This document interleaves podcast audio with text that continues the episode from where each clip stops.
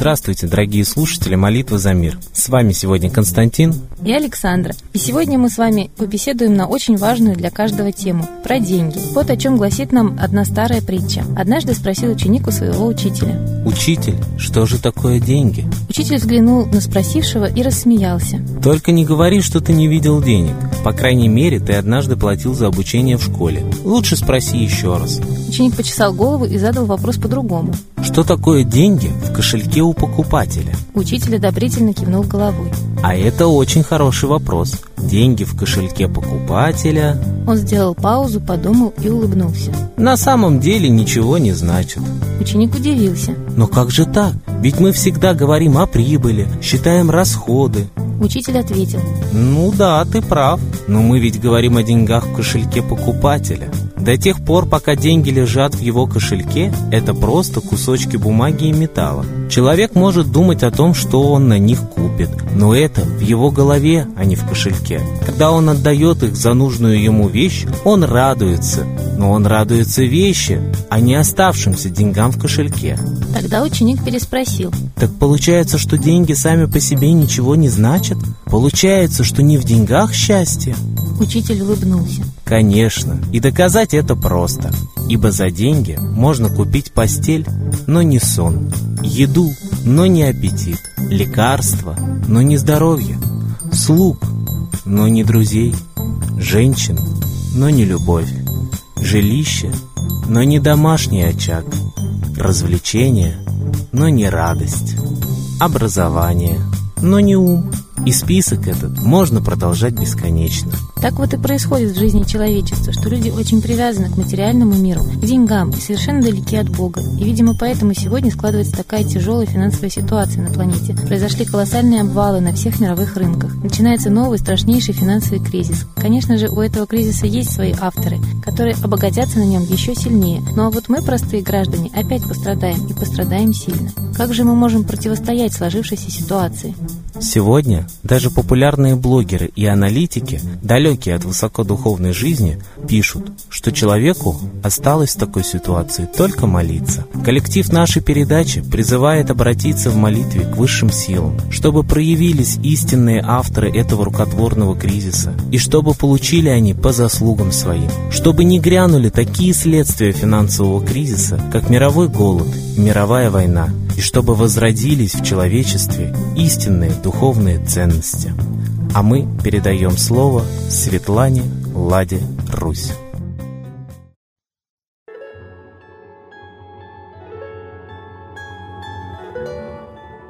Уважаемые граждане России, мы дождались, наконец, реализации планов мировых воротил по глобальному финансовому кризису международному, который обычно бывает перед мировыми войнами. То есть и угроза мировой войны, и мировой глобальный финансовый кризис налицо. Значит, мы очень мало молимся и очень мало действуем в защиту своих собственных материальных прав. Ни духовные, ни материальные права мы не защищаем. Вот это ждались. Все знают, что в понедельник на американской фондовой бирже произошел рекордный резкий обвал индекса Dow Jones. То есть меньше, чем на 777 пунктов он не терял, а сейчас сразу на 1000. И то же самое происходит в России. Рубль пал до исторического минимума, реагируя на дешевеющую нефть.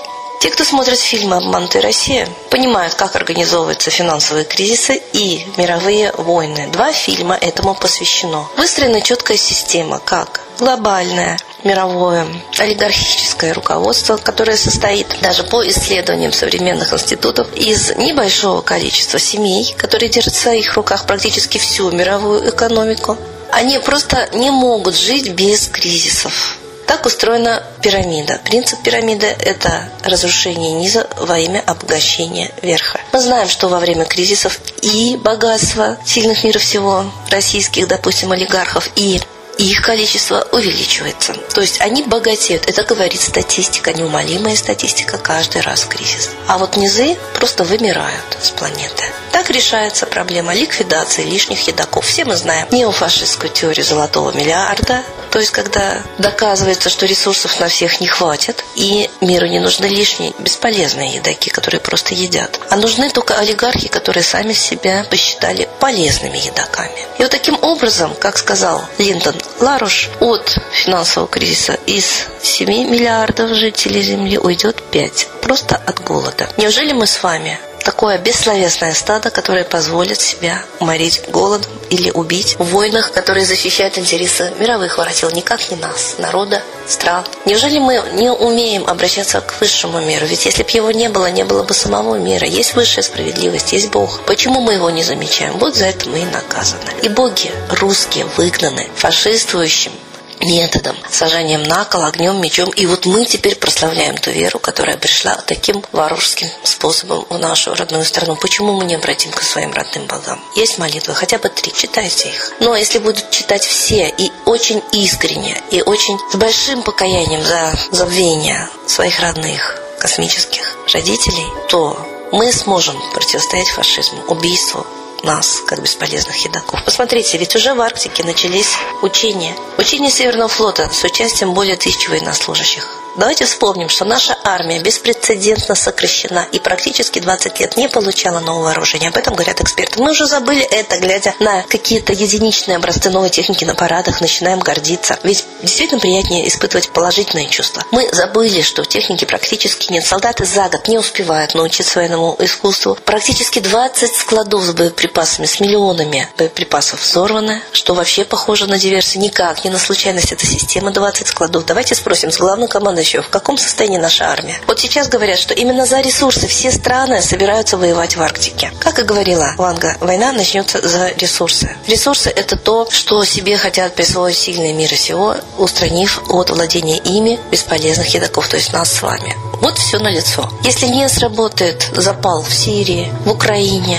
в Бирме, Йемене не начнется мировая нефтянуться, то уж в Арктике-то все страны очень хотят иметь огромные запасы ресурсов, и морские пути. И там уже накаляется обстановка. Давайте, наконец, вступимся в решение своей судьбы. Мы не хотим быть нищими и убитыми. Мы хотим управлять своей страной сами. Идут выборы, в которых народ просто не имеет права участвовать по созданному выборному законодательству. Потому что даже официально уже нарушена Конституция, введены фильтры, и сама власть отстраняет тех, кого она не хочет видеть на выборах. Это вопиющее нарушение наших прав. А мы молчим и даже не молимся. И не выступаем в защиту своих прав, что мы обязаны сделать. Даже Конституция и судья конституционный Зорькин сказал, что вообще гражданская обязанность до гражданина защитить страну, защитить Конституцию, защитить закон в своей стране, внутри страны. Мы не защищаем свое выборное право. Нас далеко не каждый имеет право избираться и быть избранным. Демократия нарушена силовым методом сверху. Властью она просто присвоила себе власть, по моему глубокому убеждению и по мнению очень многих россиян. К власти она никого не пустит, то есть к владению нашей страной, нашей землей, нашими ресурсами мы не допущены. А мы народ единственный носитель власти в нашей стране. Так ступайтесь за свои права. Молитесь и действуйте. Другого не дано. Иначе очень скоро все ваши мечты о будущем превратятся в пыль. И само будущее тоже. С Богом. Спасибо Светлане Ладе Русь, а сейчас торжественный момент – единая молитва за мир.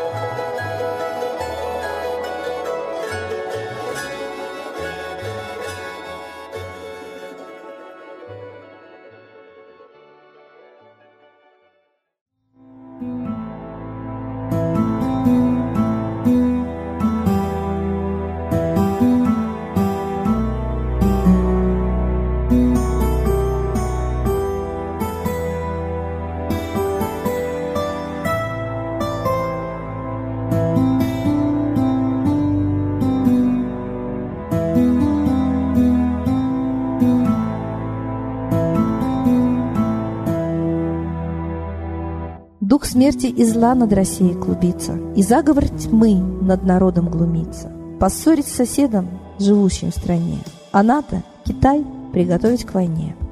Желтые люди на землях Востока Ждут лишь сигнала сразиться жестоко. Землю России считают своей, Рвутся в просторы российских полей. Предсказано солнце в российской судьбе, но сможем его отстоять лишь в борьбе. И вера, и сила в пути нам нужна. Не будет могилы, воспрянет страна.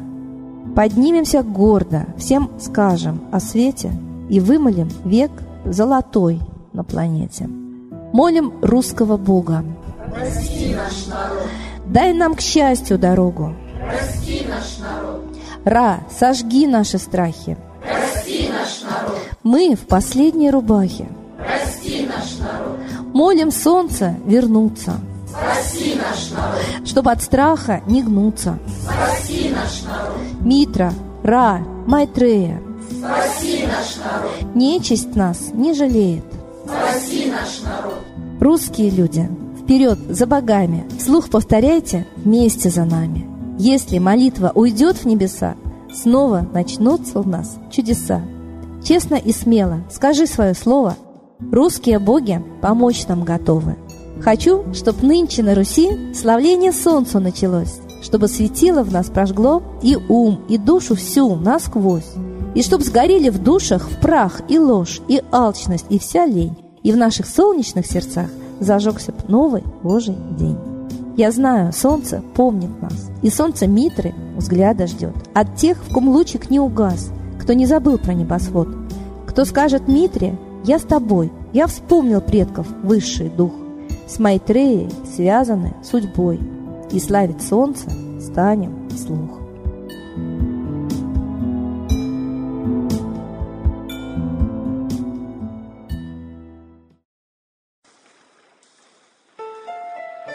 Новый порядок несет сатана. Миру готовы мор и война. Русские боги, спасите страну. Трусости, лени, простите вину. Митра родителем был нам небесным, стал он Майтреей великим, известным. Слышит он русского люда мольбу, помощь нам шлет, коль идем на борьбу. Владыка Майтрея, нам помощь пошли, погибель убрать от планеты Земли. Твои легионы пошли нам с небес. Народы с мольбой ожидают чудес. Господи, разум народам верни. Вновь наступили тяжелые дни. Снова войска на готове стоят. Снова на смерть посылают. Брат поднимается снова на брата. Мы в эгоизме и лжи виноваты. Верим предателям рода людского. Мир наш над пропастью гибели снова.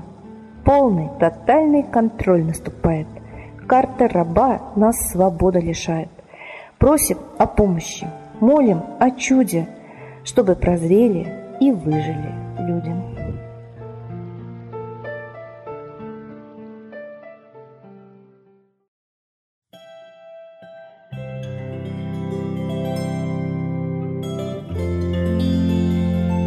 Спасибо всем, кто был с нами сегодня. Мы ждем вас на следующей трансляции.